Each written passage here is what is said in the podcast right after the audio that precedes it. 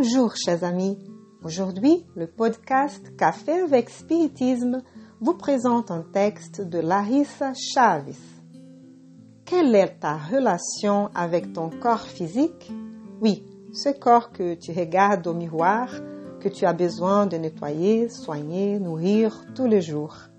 Est-ce que tu te rends compte de son importance en tant qu'instrument accordé par Dieu pour ton progrès spirituel?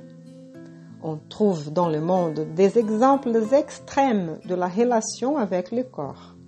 D'une part, ceux qui croient qu'on n'est que le corps physique établissent avec lui une relation d'attachement et de culte excessive. Dans ce cas, ils peuvent même croire que tout est fini quand on a une maladie ou une limitation physique, que la vie ne vaut pas la peine dans une telle prison. D'une autre part, ceux qui boivent dans les sources de la connaissance spirituelle et ouvrent leurs yeux au-delà de la matière, mais néanmoins établissent une relation équivoque avec leur corps. Ils pensent que les instincts qui sont liés au corps nous dérangent et veulent les effacer en punissant le corps matériel en même temps qu'en cherchant une vie spirituelle.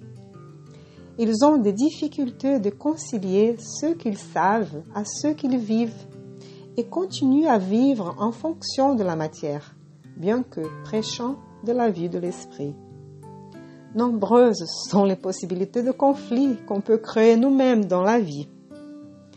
Dans le livre Moment de courage, pas encore traduit en français, psychographié par Divaldo Franco, l'esprit Johanna de Angelis écrit sur ce thème dans le chapitre 13 intitulé Usine de force.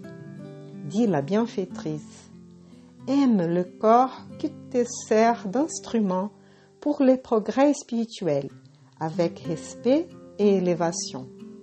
C'est à travers lui que tu grandis et construis le monde d'espérance et de bonheur, si tu le conduis avec dignité et travail. Ne suppose pas qu'il soit responsable de l'échec de tes valeurs éthiques ou des successives chutes qui te retiennent en arrière. La faiblesse morale ne provient jamais de la chair, mais de l'esprit qui commande.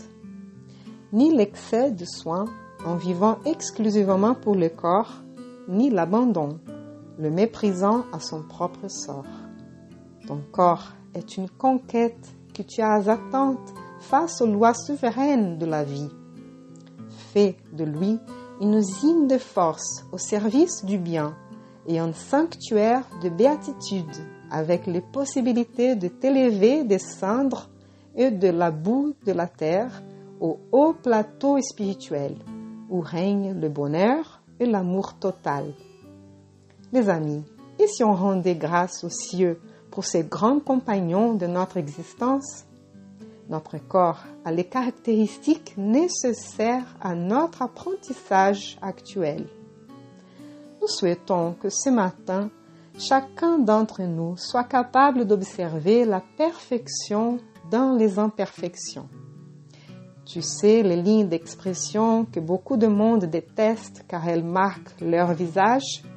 Elles sont des signes de notre histoire jusqu'ici, de la quantité de fois qu'on a souri, pleureux et même pleureux après un fou rire. Tu sais les cicatrices de l'enfance qui te sont survenues après tant de chutes et de coquineries Ce sont des indices à te rappeler des moments de joie et de légèreté de l'enfance. Dieu est sage en tout, absolument tout ce qu'il fait, et il n'aurait pas tort en créer notre corps comme il est. Valorisons ces divins instruments qui tant peuvent contribuer à la purification de notre âme. Je vous embrasse et rendez-vous au prochain Café avec Spiritisme.